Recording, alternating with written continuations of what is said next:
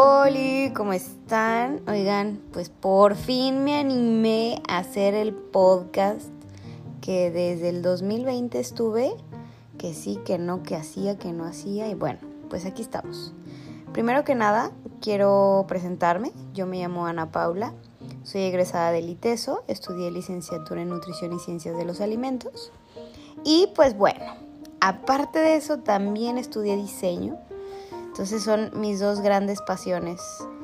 La nutrición, que es el cuidado de la persona, el que se sienta bien, el que esté saludable. Y por otro lado también la parte creativa. Pero pasa algo bien gracioso porque dentro de esas dos cosillas que aprendí, que estudié, que, que me dediqué y me he dedicado hasta el día de hoy, me encanta también la parte emocional. Me fascina saber cómo el ser humano tiene una relación directa o indirecta con lo que come dependiendo las emociones que tiene.